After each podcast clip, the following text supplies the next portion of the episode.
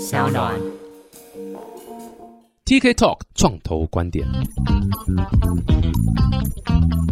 Hello，大家好，我是 TK，欢迎到 TK 透创投观点啊！今天很开心，呃，一个很特别的机缘啊，这个也多认识一些这个不同的组织，他们有推荐一些团队，然后我觉得这个东西是很酷的，还蛮推荐给这个很多物联网相关的一个团队。我们很早在做物联网的时候，常常会你知道干屌最多就是干嘛 data 到底哪里来，对不对？然后我们空有这个做硬体 sensor 的能力，但是没有 data，你不要跟我说你在做什么，对不对？AI 的东西啦，或是协助什么东西这样。所以物联网很多时候就是是硬体完了之后，下一步就是软体的部分嘛，那时候就 data。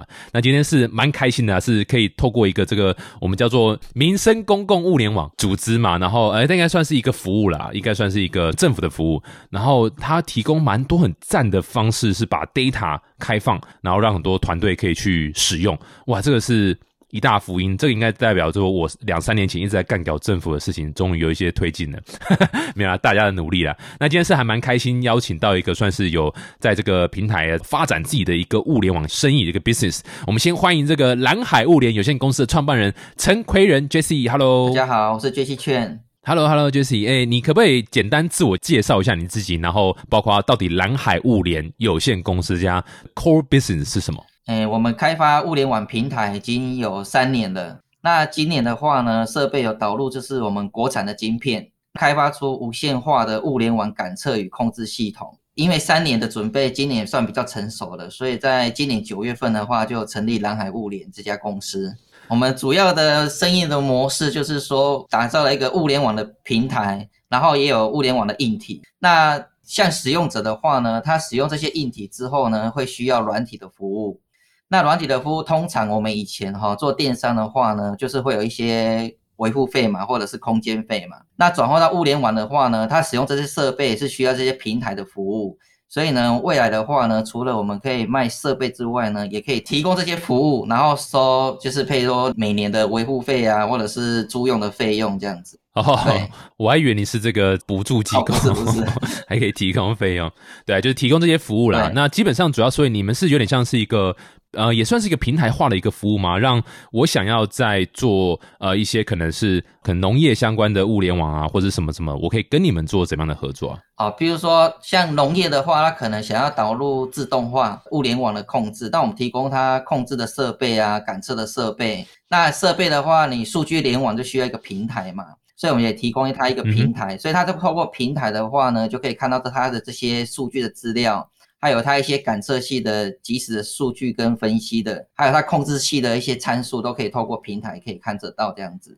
呀这就是这个最典型的软硬整合啦，对对这个是非常非常有搞头的一个东西。这样，哎，那你是怎么踏进？这是你第一次创业吗？还是第几次？然后你是怎么踏进这个 rabbit hole 啊？这个这算我第二次创业了。我第一次的话是从二十七岁的时候就做了第一次的创业，那个时候是以电商啊开始的，然后就是刚开始设计一些电商的平台，然后后来就慢慢就发展有设计一些 Web 的 ERP，那慢慢就变成说公司的 Web 网络的服务呢，我们就整个包下来一起帮公司做服务这样子。哦，所以是有点像软体开发，然后接案，然后但是专门 focus 在电商的系统这样。对对对，帮客户在网络上找订单之类的，这很酷啊！这是什么时候的事情呢、大概十五年前呢、诶，十五年前那时候电商环境是怎么样啊？那个时候的电商就刚开始起步，竞争者还比较少，就 FB 还没出来的时候了。啊，那个时候大家想说要网络曝光，就想要做电商，然后去网络上卖东西嘛，会想要在网络上曝光的时代这样子。对，诶，所以那时候好奇啊，你看这个十五年前，从网络的这个时间来看，大概是就是然后六十年前的事情这样。那时候可能，所以那个时候大家在电视玩什么啊？是玩法跟现在有什么主要差别吗？哦，之前的玩法吗？之前最早期的话，哈，可能最早就都是网络上希望可以曝光，然后可以就是让人家知道找到我的产品。那慢慢就演变了呢，就会希望说，哎，自己的商品可以上架在网络上。那后来越来越竞争之后呢，很多工厂也在转型，所以有一段时间就是很热门，就是说工厂也出来做电商，有没有？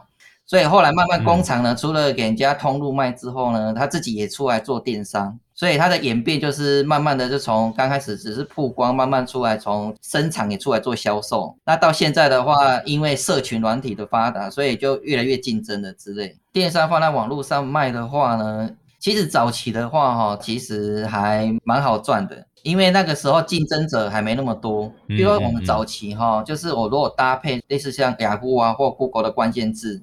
那比如说你同行他们不知道做电商的话，只要你有下关键字广告，然后找得到你的网站或购物网的话，你的东西就比较容易突出，容易卖出去。那现在大家都知道这些技巧了，所以变成你在卖东西哈就很难卖，就是大家都在做，然后社群也很发达，所以电商发展到现在就是从早期的比较好做，慢慢就变成也在，就算你有平台也有了，但是要卖也越来越难卖之类的。对对对，这就是每一个新东西出来啊，这个都会有一段红利期。不管什么技术，不管什么东西，它只要是新的，呃，有点你知道，就是所谓的破坏式，或者是所谓的你知道，就是改变一些事情的这些技术出来，一定都会有红利期。没错。然后只要你是敢于去尝试这些新东西，你你不要说倾家荡产去做这个，而说你敢于尝试这些新东西，其实是很有可能会在上面捞到一些这道就是。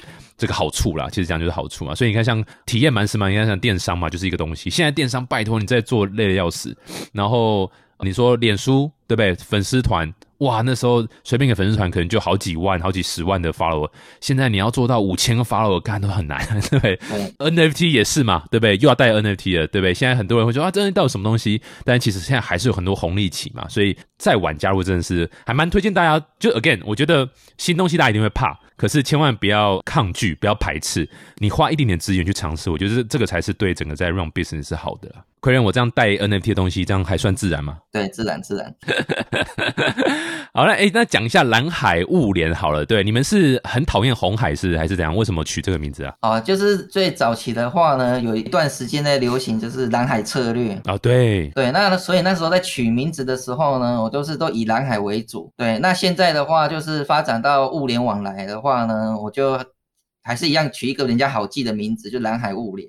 对，才会这样子取名字的，蛮酷的。这个现在连很多建案都是蓝海，哎，所以你那时候为什么会想做物联网相关的？啊？就是你原本是电商嘛，你怎么会突然想，哎，那我觉得物联网是一个应该切入的点？哦，因为我本身的长处呢，就是我开发这些网络平台的经验已经有十几年了。所以我在开发一个网络的东西的速度会很快，因为我这些工具程式我都很已经累积很久了。那在三年前我发现到，哎，这个物联网这是一个机会，因为它可以从硬体哈串联到平台，然后再再借接各个平台这样子把它串起来，很好玩。刚开始觉得很好玩，那就全新的投入，想说试试看有没有机会。所以我就在一年内呢，很快速的就是打造了一个物联网的平台，然后也用最快速的时间把设备做起来。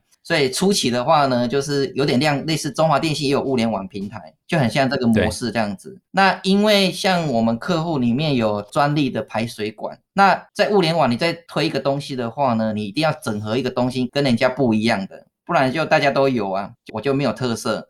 所以我就结合这个产品呢，在先从智慧农业上面来做推动，这样子。哎，可是我还是有点难想象，就是那时候做电商你是纯软体，对。然后你那时候要跨入一个就是有带有硬体这个题目的东西，而且这个硬体在因为物联网毕竟就是你硬体还是很重要。对。你硬体如果 sensor 的规格不好啦，或者是传输上会有什么问题啊，会 lost data 什么，你的 business 还是没办法 work。对。所以你从一个纯软体，现在要跳到。硬体也占很重要一个角色的一个 business，你是怎么做这个 transition 呢？你是重新又再去读这个东西吗？还是你去找一个硬体很强的 co-founder？还是你怎么做这个 transition？哦，因为我早期的话，我的科系我是算资讯电子背景的，所以在以前的话呢，就是这些电子啊，从硬体到软体，在以前求学的话就有经验的。那变成我软体做好之后，我就积极赶快去找这些硬体怎么把它。搭起来，然后程式怎么写这样子，所以我就是花一年的时间把这个雏形做出来。那刚开始就是常常听过会有很多创客嘛，那创客不是就会有一些物联网的一些套件可以使用之类的嘛？那刚开始也是先从这边先入门，那入门之后再慢慢去改善或者是去突破，所以慢慢就是把设备就越来越提升，越来越好之类的这样子。哇，哎，所以听起来你就是硬干就对了，对，是这个意思。跟他拼了，跟他拼了。然后从那个时候的确是因为我之前在三创嘛，在三创红海的三创，不好意思，不是蓝海，红海的三创服务嘛。然后那时候要做就是软硬整合的一个加速器，是那个时候是一四年左右，一三一四年到一五这样。所以那个时候的确是 Maker 这件事情是哇爆炸夯的，然后那时候有很多这种所谓 Arduino 啦、蓝莓啦、Blueberry 啊这些东西。出来，然后某种程度上有点像是模组化了很多基础建设的概念。对，那你也是从这个这个 maker 这个圈子这样子，然后你知道买这些零件这样自己组，这样尝试开始吗？就刚开始是别人提供的整套的一些资源嘛。那因为自己要发展自己的平台，所以就要重新改过，就是城市要重写过了。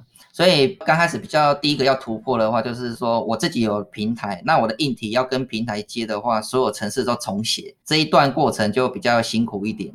那过了第一个这一关之后呢，后面就是持续的修正跟改善这样子。嗯嗯，哎，不过你你算是新成立的公司对不对？是。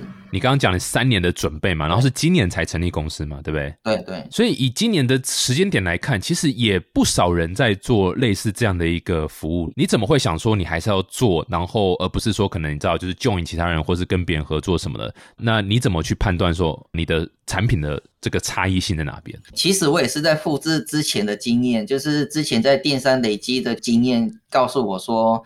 你如果要慢慢越做越大的话，第一必须一条龙的技术要在自己身上，因为企业很可能会刻字化服务，所以所以没办法拿套件的东西来做公司这件事情，所以你必须掌握，就是说，哎，客户如果提出什么需求，可以为他刻字化，帮他打造他的自己的一个系统这样子，所以就会很坚持从软硬体这样叫自己整合来做这样子。最大的区别，就像刚刚跟您说的，就是说我有整合专利的排水管，那这个用在智慧农业的话呢，就可以跟很多人做出区隔了，这样子。哦，好有趣哦！哎，所以你的客户主要的 profile 就会是农业吗？农业这一块是你最主要的客户吗？初期的话是农业，但是我们的物联网的系统，因为它是可以无线化沟通的，所以只要换掉 sensor 跟控制的设备，就可以应用在各个领域。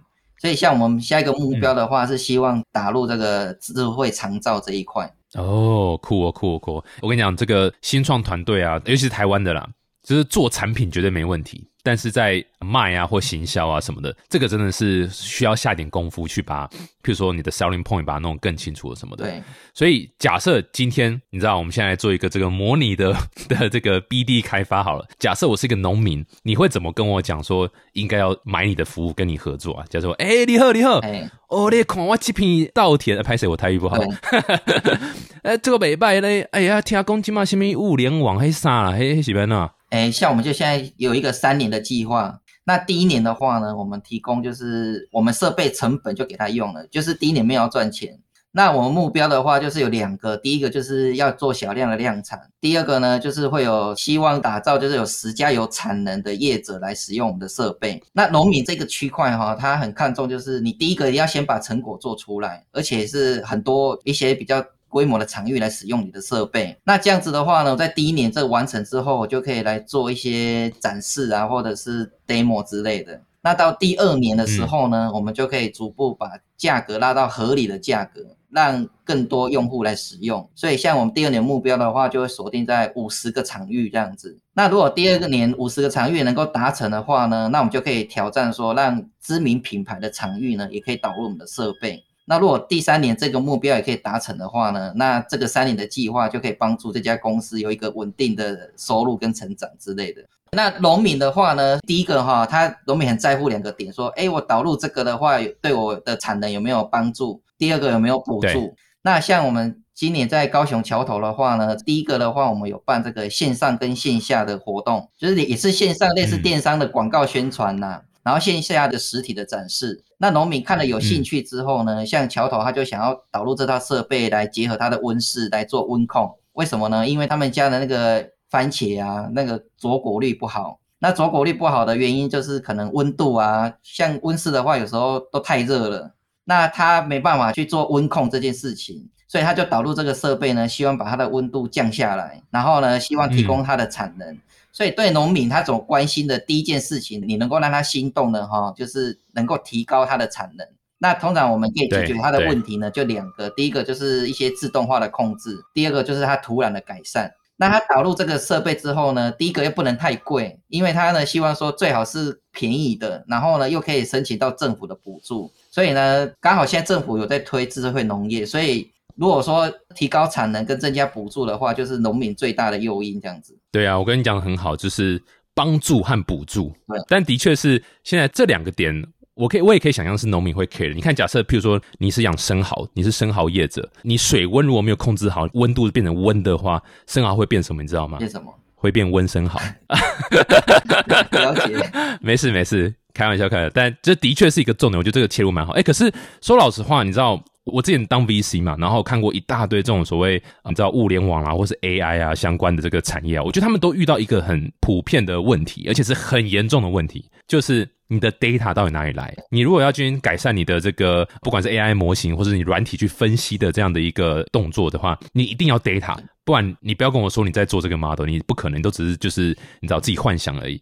所以你们怎么解决当初取得 data 这一块的这个问题啊？取得 data 的话，就是刚开始的话呢，我们就是让农民感测到自己的土壤的一些数据，像大家都知道一些 sensor 就是土壤湿度啊，然后 pH 值、EC 值、氮磷钾这些土壤的元素嘛。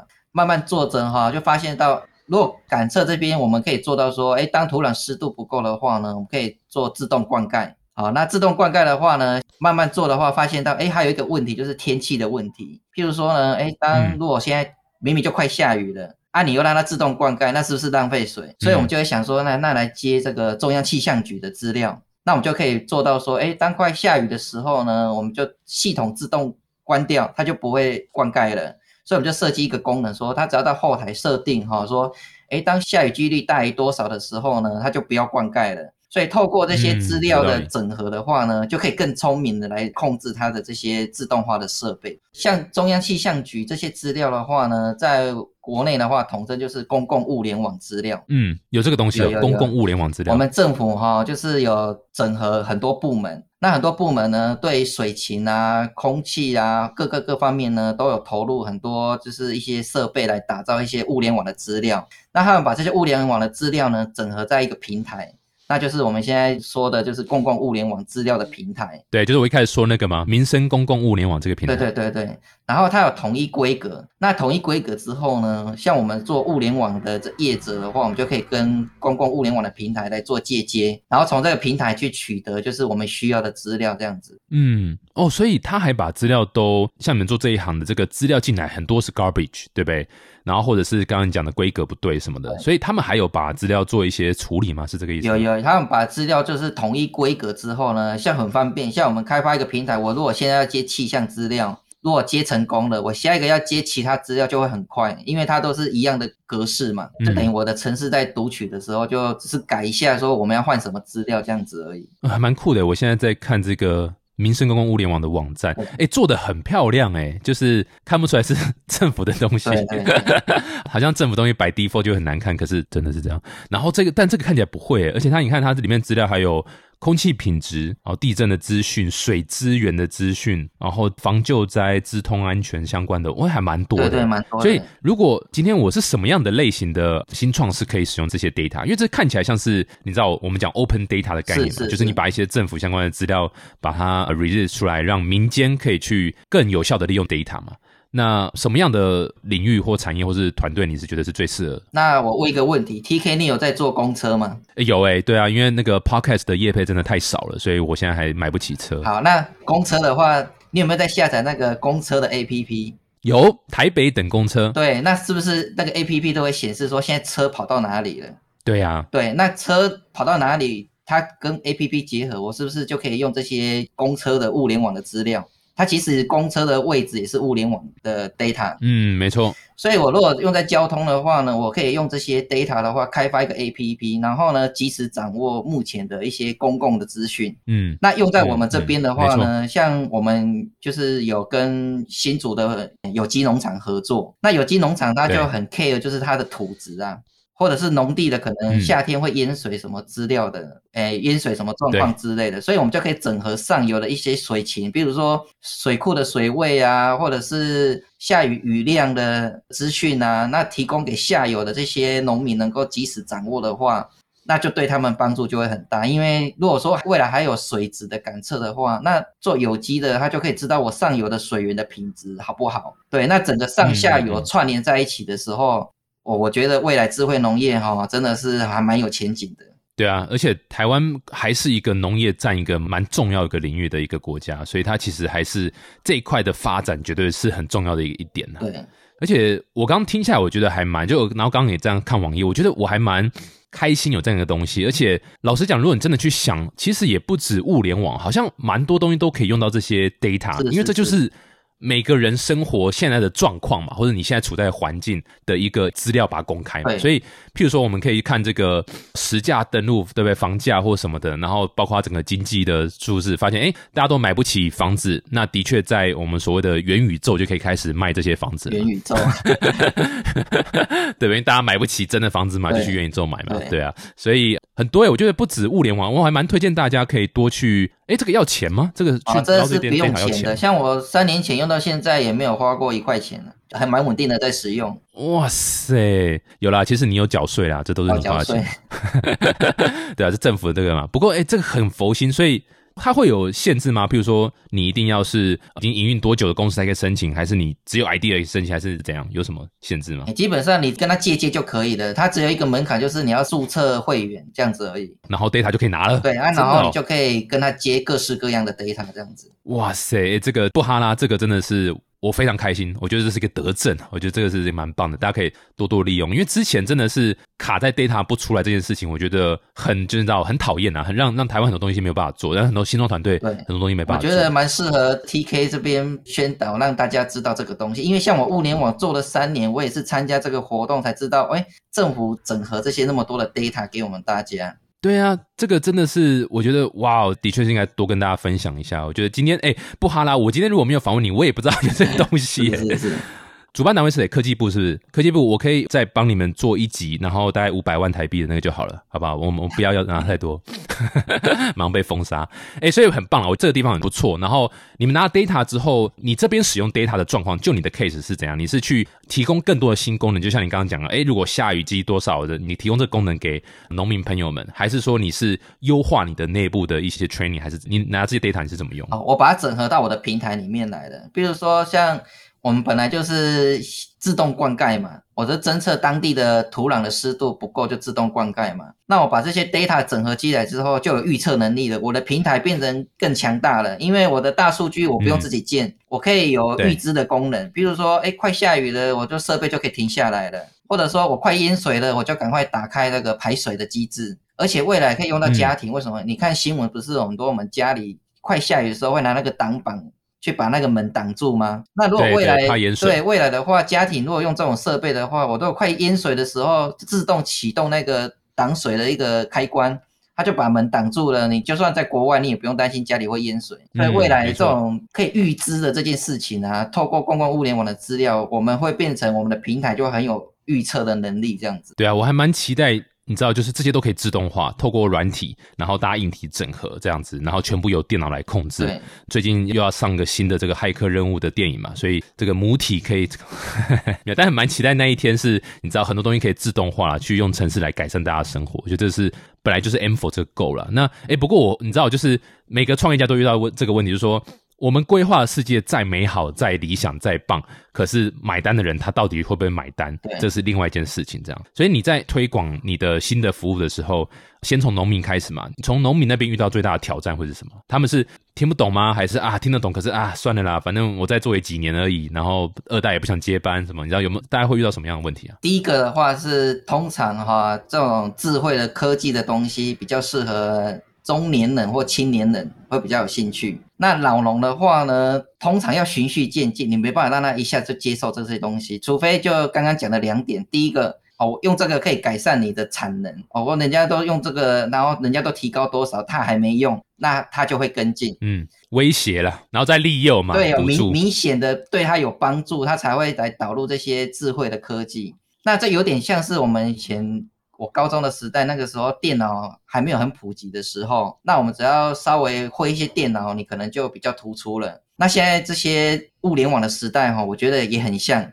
就是你现在越懂得整合这些的话呢，也或者是了解这些东西的操作，你就有一点就是比较有竞争力，或者比较会有吃香的感觉这样子。不过你刚刚讲到你们的一个差异性是排水，对不对？对所以排水这一块，跟就是在整个农业，不管在灌溉啊、耕种这边，它的重要性会怎么？它的角色会是怎样？然后为什么这个这么重要？是你们的一个独特点？这样。好，我们那个如果生产一些农产品的话，是不是都要施肥？对。那施肥的话呢，你如果长期施肥，如果是用化学的话，哈，它的肥料的残留物就会累积在土壤里面。那长期的话，那土壤就会坏掉。为什么？因为我们的一些化学肥料啊，都一直累积在土里面，所以没有把它排出来。所以现在就慢慢农民就有一些概念，就是说要把土壤的一些盐分啊，把它排出来。那排出来的话呢，就需要透过排水的系统，这是第一个。那第二个的话呢，像夏天的话，我们常常就听到说，哎，下大雨，农田都积水，那是不是农作物全部就泡水？那就有农损嘛。对，那还有一个问题就是说，像我们春天的时候，哈，有些果树啊，在栽种的时候都会有缺水的问题。那缺水的话，我们如果可以把这些养分啊或水呢，直接用透过那个水管的方式，直接到植物的根部灌溉，就透过那个接垂直的排水管的话，直接到植物的根部灌溉。那我们就除了可以省水，还可以提供养分给植物的根部吸收，所以这三个特点呢，就是直接打入到农民的需求，所以才会在做这件事情这样子。这个也是目前农民接受度最高的点吗？哎，应该是说他们都会有问这个问题需要解决，像有些土壤，像台南啊，你有听过那个土壤会有粘土化的问题吗？变粘土？对，譬如说你去看那个稻田，稻田旁边不是都会盖温室，有没有？那水稻的水是不是都累积在土里面？对，所以你表层看哈，看起来土壤是干干的，其实它下面那个土都已经粘土化了。那只要土壤一粘土化哈，你那个植物的根部啊就长不下去。那长不下去，你那个植物这收成就会很差。对，所以像这个呢，也都需要一些排水系统来做一些改善这样子。所以你们是怎么做到智慧型排水啊？你们是侦测哪些东西，然后做哪些 action 这样？应该是说排水它是一个土壤的改善的一个机制。然后呢，我们再结合物联网呢，再配合一些感测器呢，可以做一些自动化的灌溉啊，或者是一些自动化的控制这样子。所以，我们是把一些物联网的技术跟一些排水的系统把它做整合，然后最后呢，再整合就是公共物联网的资料，然后再做到做预测的功能。所以让整个系统就是让它越来越聪明，然后也可以解决一些农业或土地上面的问题，这样子。我觉得这个是这样，就刚刚讲的说，台湾在农业这一块还是相当重要的一个地方，所以这一块绝对是一个，你知道，像农产品啊，也是它往往都是台湾这个出口的非常好的一个成绩，就在农产品上面这样。对，所以我好奇想问一下，就是说。因为你研究了可能好几年了嘛，所以台湾的物联网团队在国际上的竞争力如何啊？然后优势是什么？国际哦，因为我很少出国去比赛，所以不知道国际的竞争力。但是呢，我知道就是这两年哈，我们国家在物联网的晶片上面的推动的速度呢是蛮快的。前面几年还在担心说，哎，这个我们国家的晶片找不到一个很稳定的来使用。但是这两年我们国家有做一些大厂跟一些资源的整合。所以才提供，像我们今年的话，就是把设备导入国产化的晶片，有 WiFi 跟 NB-IoT，所以我们再加上我这个无线化的物联网的这个系统的话呢，就可以应用在各个大型的场域都可以使用。对，所以我们说国际的竞争力的话呢。以我现在的了解，就是我们国家在这个物联网的晶片呢，在这两年有很大的一个就是速度的成长，这样子。嗯，哇哦，真的是算政府蛮有眼光的。我觉得政府做对这件事情，就是晶片这一块的重要性，一直是一个找整个全球的一个产业推动的一个不可或缺一个重要角色。对对对。然后现在如果又特别针对物联网，我觉得是一个蛮赞的一个方向。我觉得政府这么多的德政里面做最不好，就是在区块链这一块还没有好好的培养啊，还是一直扼杀这样。是。哎，看这集会有那个政府人听吗？没有，开玩笑啦。我觉得对很多新科技是这样，就是政府的角色，我我的建议是一开始新科技都先不要管了。像什么区块链，我觉得啊根本就不用管，这还产值还那么小，compared to 物联网，compared to 台积电或什么的这种晶片的产业，哇塞，这个区块链根本不用管。但是，一旦像你这样子，就是哎，物联网开始慢慢有一些东西出来了，的确是可以好好的重点栽培。我觉得是一个蛮好的这样。是哇，我觉得不错哎，今天蛮开心。就是我觉得我学到两个东西，一个就是哇，原来政府有 open data 这件事情，而且做的蛮多样化的。对，很多样化，很多资料其实是有 release 出来。蛮推荐大家，不管做什么样的产业的服务，只要是你是软体相关的，其实硬体也可以啊。连软硬整合或是你知道就新科技的，我觉得是可以多多去看一下。你是刚刚物联网。对，可以 Google 一下，然后可以看有什么资料，而且是 free guys。对啊，是你你付的纳税钱啊，你已经付了，所以你最好拿去用一下。然后第二个就是在物联网这一块，其实还有很多很棒的发展，然后很多团队在农产啊相关的这一块。其实我有个朋友也是在做物联网。然后专门针对农民的。然后我刚之所以问你说你觉得国际的状况怎么样，是因为他在欧洲就还蛮受好评的。是，然后欧洲还蛮多做呃，你知道就是呃农产啊、植物啊相关的会使用他们的服务，这样。所以我就一直觉得台湾在物联网这一块人才是还还蛮厉害的。这样。不过是这两年，我觉得。进步蛮快的，就是说硬体跟软体这两件事情，我们国家有就是同时在推动这样子。嗯，对，所以真的是政府就是搭建这个舞台啦，然后让大家在上面好好发挥，这是这是最好的定位。这样，你们公司多少人呢？现在目前就两个正职，一个兼职啊。哦，刚开始而已，对不对？我记得，所以刚才成立，所以可以 expand 啊。如果有没有增财的计划？这个假设大家你知道有一些听众说哦，这个蛮酷的，对对，想去看看。所以希望我三年计划可以成功啊。这样子就可以把规模放大了。你三年计划第一年就是那个骗钱嘛，哈，然后第二年是呃，第一年是什么？再重复一次。第一年是没有要赚钱，就是累积，就是有产值的场域。第二年的话呢，就是会扩大，就是从十家场域扩大到五十家场域，然后再稍微拉高一下费用这样子。那第三年挑战的话，就是有品牌的场域呢来跟我们合作。所以你第一年势必是要烧钱了。你有募资的计划吗？因为我之前创业的话，有固定的被动收入可以来支撑，对，所以我就是把过去的创业那家公司的营业的项目呢，把它转移到蓝海物联，所以蓝海物联也可以做电商啊，等于是之前那家公司的营运呢，把它移转到蓝海物联这家公司。有有一些部分的营运转到蓝海是这个意思就对了。对，等于把把客户之前电商呢的那些部分的营运都把它转移到这家新的公司，所以这新的公司一创业就可以有一个固定的收入了。懂懂懂懂懂，理解理解。哎，不过在创投的眼里或者投资人眼里，可能比较不会 prefer 这样啊，就是他们还是希望这家公司的这个。股权啊和业务是比较干干净净，这样就是新的公司是从新的开始这样子嘛？对啊，因为毕竟我投的是物联网而不是电商嘛，所以这个最好是。切干净。不过一开始我觉得生存下去是第一优先，所以一开始这样做是没什么太大问题的。但是如果你开始要找外部投资人的话，势必要经历一个打扫的一个 阶段、清理阶段，把它稍微清干净一点，这样才有办法募资啊，不然会有点。那现在也没有募资，想说生存比较重要，所以我现在是先求稳定的发展这样子。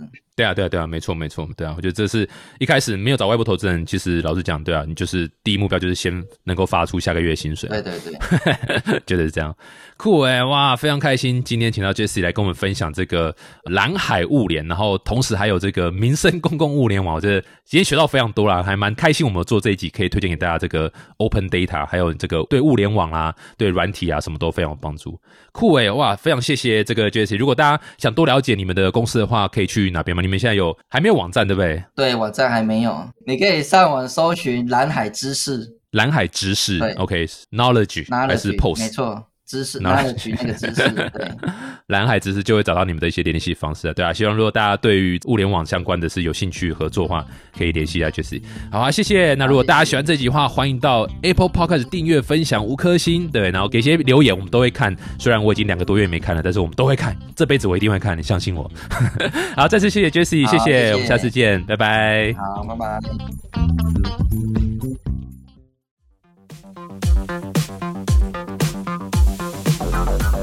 民生公共物联网于今年二零二一啊，民国一百一十年起，特别跟科技部呢有一个计划叫创新创业激励计划合作，然后他们要一起来推动创新创业和活络生态系啊。那有别于以前传统这个创新创业激励计划的方式呢，这一次呢活动将不限于是学研参加的比例，也就是说，不管是学生还是不是学生都可以参加啦，而且是以民生公共物联网资料的应用。还有后续商机发展为主要方向，所以不只是研究而已哦，是真的你想创业的话，可以用这些 data，可以用这些这些资源来去创业，那共同培育科技创业，然后带动国内的一些创业的风潮，这样。那他这个计划会透过层层的培训，还有评选，去找出适合团队。更有机会获得超过百万元的创业基金，哇塞！政府送钱，赶快来！所以那报名呢开始，然后从今日起到明年的一月三号截止，一百一十一年的一月三号截止。有兴趣的团队呢，千万不要错过啦！欢迎到民生公共物联网粉丝团获取更多的详细资料。